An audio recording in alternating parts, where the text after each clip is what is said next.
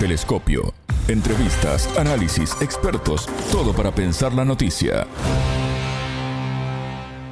Venezuela afianza su protagonismo en la escena internacional al restablecer sus relaciones diplomáticas con Paraguay tras cinco años de desavenencias.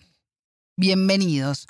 Esto es Telescopio, un programa de Sputnik. Es un gusto recibirlos. Somos Alejandra Patrón y Martín González desde los estudios de Montevideo. Y junto al investigador y analista político venezolano Franco Bielma, del Grupo de Investigación y Análisis del portal Misión Verdad, profundizaremos en este tema. En Telescopio te acercamos a los hechos más allá de las noticias.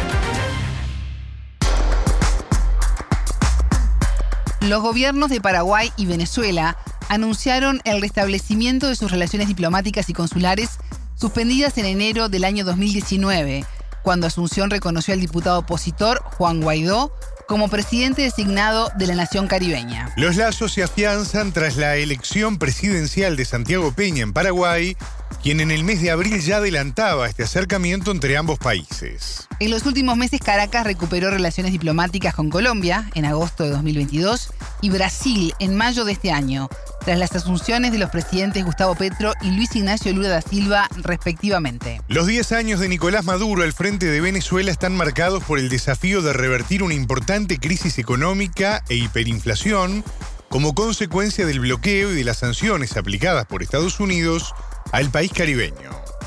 El entrevistado.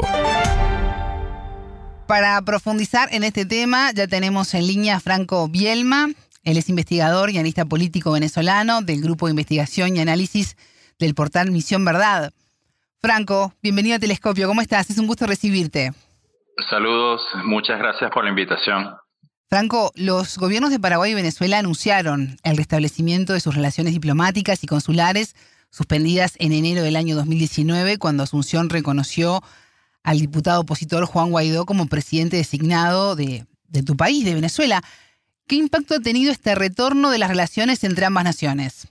Bueno, la primera evidencia que hay con respecto a esa medida es que definitivamente se ha desescalado muchísimo en el ámbito diplomático. Los efectos que se habían generado por el advenimiento del gobierno interino, el gobierno fake, el gobierno eh, y superpuesto de Juan Guaidó, que sabemos había dividido la región latinoamericana y caribeña entre los países que reconocían al gobierno legítimo y constitucional del presidente Maduro versus los países que reconocían a Juan Guaidó, básicamente siguiendo un dictamen del, del gobierno estadounidense. Y esa situación, dado que no cumplió sus objetivos, se ha traducido pues en que más gobiernos han sincerado su política exterior, han sincerado la situación diplomática con Venezuela y han dado el reconocimiento al único gobierno legal y legítimo. Y esto eh, ha tenido pues lugar ahora en Paraguay, a pesar de la tendencia ideológica del presidente paraguayo. Eh, lo cierto es que hay una sinceración o acude pues a parámetros reales mínimos para poder mediar su situación con Venezuela. Y esto por supuesto eh, reafirma pues los eventos tal como se habían desencadenado en los últimos meses y en el último año. En mayo pasado, el entonces presidente electo Peña había adelantado en Brasil que iba a restablecer estas relaciones con, con Venezuela sin ninguna condición. Recuerdo que en esa ocasión Peña precisó que esta acción eh, no le iba a impedir tener una posición crítica cuando lo considerara sobre la situación política y electoral en, Venezuela. Eh, este puede ser el inicio de un reconocimiento de que pueden sí haber diferencias, pero si se sigue el marco del respeto y no teniendo actitudes injerencistas, ¿los países pueden relacionarse? En efecto, sería eh, un paso, sería un paso para para ir en la dirección correcta de las relaciones exteriores. Sin embargo, hay que aclarar, ningún gobierno está legalmente o políticamente facultado para tratar de incidir en el desarrollo de la vida interna de otro país.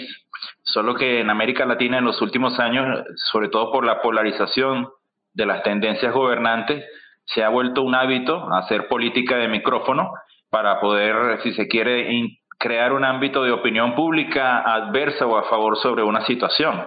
Y esto obviamente pues sigue siendo un elemento eh, irregular dentro del sano marco de política internacional. Ahora, Venezuela ha sido, y esto lo ha dicho el presidente Maduro en la última, en el último encuentro de CELAC, Venezuela ha sido promotor de una política internacional, de una política de relaciones exteriores, más allá de las ideologías.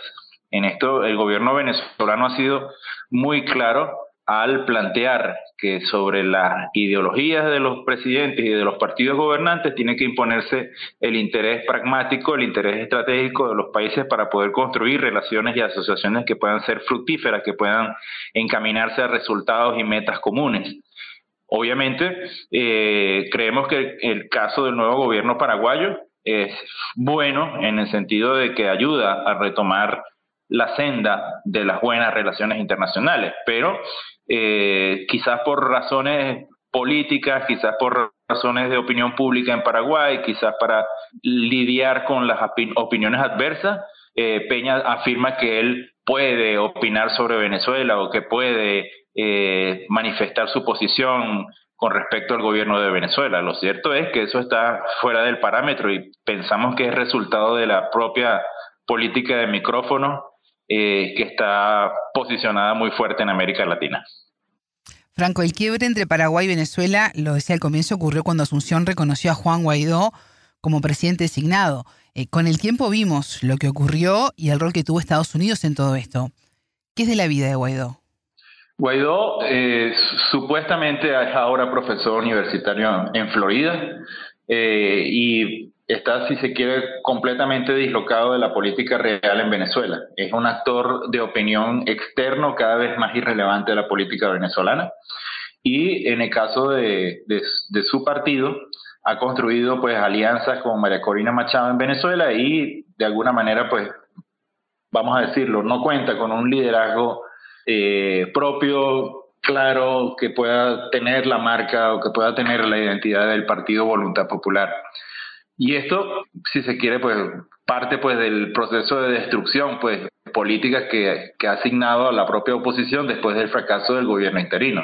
Hace días Guaidó mencionó que la disolución del gobierno interino había causado nuevos problemas porque no generaba una cara visible de los, de los opositores venezolanos para relacionarse con el mundo. En fin, está parece de, sangrando todavía por la herida y eh, de alguna manera pues entiende que su propia destrucción, como la, destrucción del propio interinato, también fue producto pues de las propias divisiones entre los opositores. Dado que él formó parte pues de una pequeña y minoritaria clase privilegiada de dirigentes venezolanos en el extranjero que se lucraron muchísimo con dinero robado al país eh, y que fue entregado por el gobierno de los Estados Unidos. Entonces, bueno, creo que eh, Guaidó está aislado de la política venezolana, pero sobre un gran colchón de dinero mal habido. Y esa es su situación en realidad. Eh, Venezuela retomó sus relaciones con Colombia, con Brasil, ahora con Paraguay. ¿Se quedará Estados Unidos quieto al ver que Venezuela recompone sus relaciones en el continente? Bueno, para Venezuela es importante lograr pasos eh, correctos, lograr pasos concretos en la recuperación de sus relaciones, porque eso ayuda al país a recuperar el espacio internacional que se le ha pretendido negar en los últimos años. Con Colombia hay una relación fructífera que, ha, mm, que se ha desplegado en el ámbito comercial, eh, especialmente para reavivar el comercio colombo-venezolano en la frontera binacional, y esto es sumamente positivo. Con respecto a Paraguay, hay un asunto pendiente de más de 350 millones de dólares que debe el gobierno de Paraguay a Venezuela por razón de combustibles que Venezuela entregó a ese país en condiciones subsidiadas en años anteriores y que el gobierno de Mario Aldo Benítez no quería reconocer esa deuda, ellos no querían pagarla porque en teoría era supuestamente entregarle dinero eh, al dictador Maduro, ¿no? Entonces, esos elementos, digámoslo así, tienen que recomponerse en la nueva relación actual, dado que la formalización de relaciones diplomáticas debe pasar por el reconocimiento de la deuda que tiene Paraguay con PDVSA.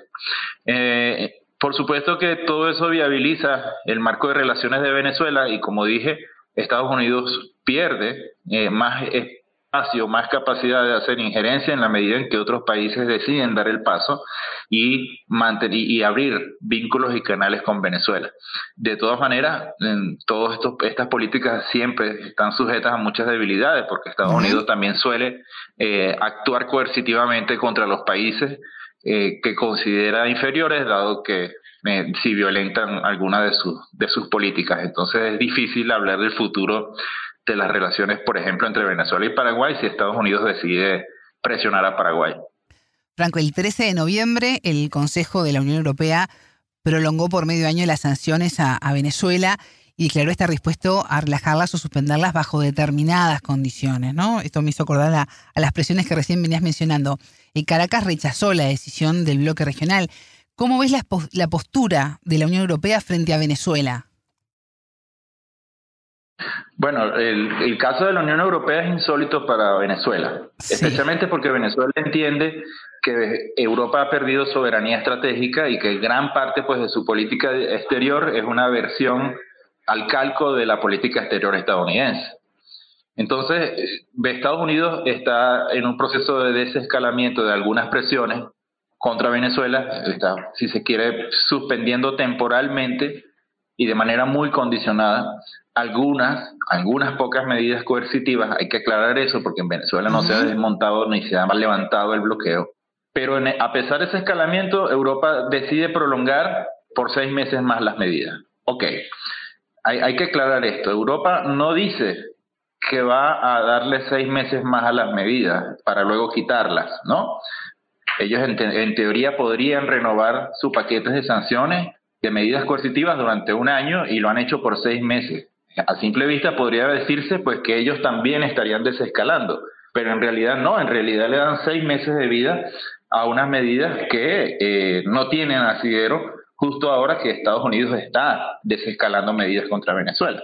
Entonces, esto es completamente absurdo. Absurdo porque deteriora incluso el marco de relaciones que tienen algunas empresas europeas que están solicitando licencias, es decir, permiso del gobierno estadounidense para poder negociar con Venezuela y para poder invertir en algunas materias como el gas, por ejemplo, que lo, que lo necesitan bastante. Entonces, de alguna manera Europa sigue dándose disparos al pie y de alguna manera sigue torpedeando el marco de posibles relaciones ventajosas que podrían tener con Venezuela. Entonces, por, eso esto es absurdo para los venezolanos. Es absurdo porque Venezuela ha tenido una respuesta y una de las respuestas ha sido de que no habrá misión de observación electoral europea en Venezuela mientras ellos mantengan las medidas coercitivas contra nuestro país, contra la dirigencia venezolana, contra las instituciones venezolanas. Y esto es evidente, Venezuela, si Europa tiene una política exterior contradictoria, Venezuela no se va a dejar arrastrar por las contradicciones. Si ellos quieren, tal como lo han venido negociando en las últimas semanas, una misión de observación electoral en Venezuela, no pueden eh, hacerlo si mantienen medidas coercitivas contra el país. Y esto es una, eh, este, este, esto ha sido pues una declaración eh, meridiana, exacta, para el momento y, con mucha congruencia. ¿Por qué? Porque esas medidas coercitivas son aplicadas a favor de uno de los bandos electorales en el país, son aplicadas a favor, juegan a favor también de la oposición en Venezuela.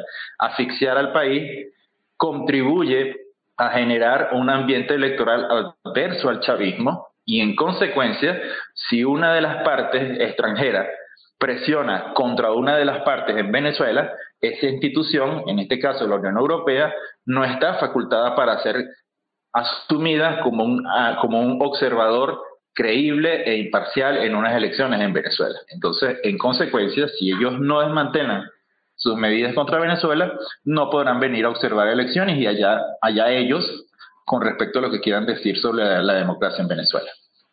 Hace unos días el ministro de Exteriores venezolano Iván Gil Pinto estuvo reunido con su parruso Sergei Lavrov, donde acordaron ampliar la cooperación en el sector energético y hubo además un especial énfasis en destacar el papel de los BRICS en el fortalecimiento del proceso de desdolarización. ¿Cómo ves este camino? Bueno, mira, para Venezuela ya en, muchos ámbitos, a pesar de, de las medidas de suspensión parcial y, por tiempo limitado de algunas medidas coercitivas contra el país, tal vez Venezuela ya asumió dentro de estos años de bloqueo que su orientación geoestratégica debe afianzarse en el mundo emergente y salirnos más del sistema de relaciones con el mundo occidental.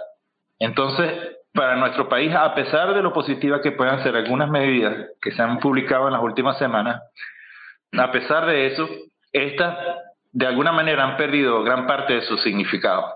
Es decir, para Venezuela ahora es mucho más importante, pese al bloqueo, mantener cierto tipo de relaciones que puedan ser viables a través de acciones evasivas al bloqueo con actores del mundo emergente, como ha sido en el caso de China, como ha sido el caso de Rusia. Justamente Irán, Rusia, Venezuela son países que están interactuando en el mundo energético en condiciones evasivas o parcialmente evasivas de los bloqueos o de las medidas coercitivas.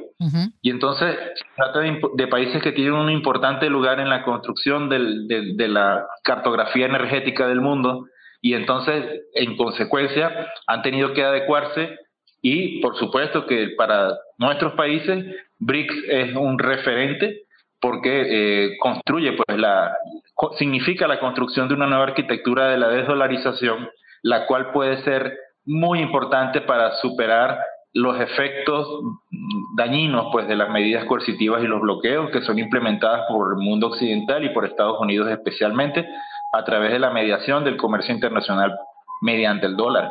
Y entonces, por supuesto que para Venezuela adquiere una, una, especial relevancia pues lo que está haciendo BRICS, dado que puede ser el futuro de la colocación de, de, inversiones en Venezuela y de crudo venezolano en el extranjero de manera, de manera esquiva al mundo occidental.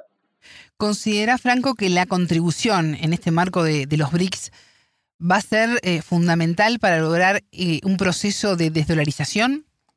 Yo entiendo que este proceso de desdolarización podría llegar a ser escalonado, podría ser incluso prolongado en el tiempo. No, no soy de quienes afirman que, que, la desdolarización va a significar una debacle inmediata para el dólar en el corto plazo. No. Bien, sí. Yo creo que, que, que la desdolarización puede ayudar a desarrollar el comercio a través de otras monedas en un proceso que puede tardar 15 o 20 años en consolidarse.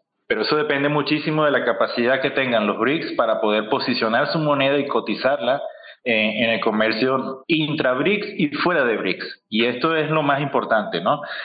La, importancia de, una, de la construcción de un sistema financiero, es decir, sistemas de pagos transfronterizos alternos al, al mundo occidental, banca, comercio, uso de monedas alternas al mundo occidental y alternas al uso de monedas occidentales. Es un proceso que lleva mucho tiempo porque tiene que requiere una adecuación desde el punto de vista de la ingeniería financiera y de la ingeniería tecnológica para poder realizarlo. Y China, Rusia y también la India han venido avanzando muchísimo en esto y han creado un hábitat eh, más idóneo para poder cotizar y poder comerciar con sus propias monedas. Pero es un proceso todavía en desarrollo, así que yo eh, soy de los que cree que los resultados de la arquitectura de la dolarización no se van a ver inmediatamente, pero sí se van a ver al mediano plazo. Franco, estamos a pocas semanas que termine este año 2023. ¿Qué proyecciones tiene ya Venezuela para el próximo año 2024? Bueno, ahí en el escenario económico, que es, el, que es uno de los principales, ¿Sí? la economía venezolana podría seguir en crecimiento durante todo el 2023, pero tienen mayores expectativas de crecimiento para el año 2024. Y esto está muy vinculado al desarrollo de capacidades propias para la recuperación de producción de petróleo, para poder colocarlo de manera esquiva en el mercado internacional y también mediante caminos formales a expensas de la suspensión parcial de algunas medidas coercitivas que impedían a Venezuela comerciar formalmente su petróleo en el mundo. Y esa es la noticia que se quiere más importante porque el impacto de la producción petrolera es muy significativo en la economía, en el crecimiento, en el Producto Interior Bruto, pero además también en la, en la, en la movilización de dinero en nuestra economía, la movilización de bienes y servicios desde el Estado y más allá del Estado. Y Venezuela está en un proceso político muy importante que es la realización de un referendo consultivo a la población con respecto a la controversia territorial del, por el territorio Esequibo. Sí. Una controversia que Venezuela tiene con Guyana, pero que fue heredada, generada precisamente por Reino Unido desde el siglo XIX. Y esta es una controversia pues que viene uniendo pues a más venezolanos, a más voluntades, es decir, hay partidos opositores, empresarios, sectores de movimientos no gubernamentales, organizaciones no gubernamentales, eh, más que no forman parte del chavismo, pero que se están integrando también al movimiento y a la fuerza chavista eh, en favor pues de participar y votar en ese referéndum consultivo que está previsto para el 3 de diciembre.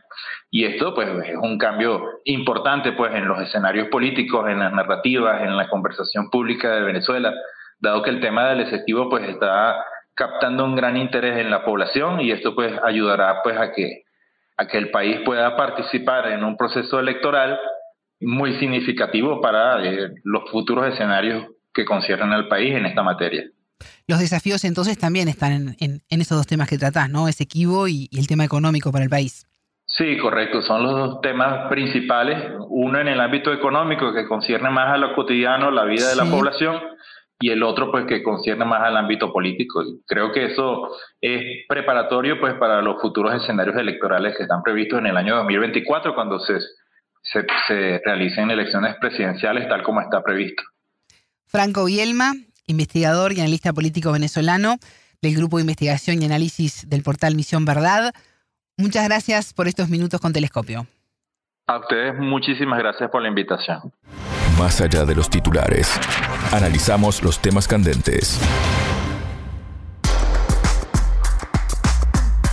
Hasta aquí, Telescopio. Pueden escucharnos por sputniknews.lat. Telescopio. Un espacio para entender lo que sucede en el mundo.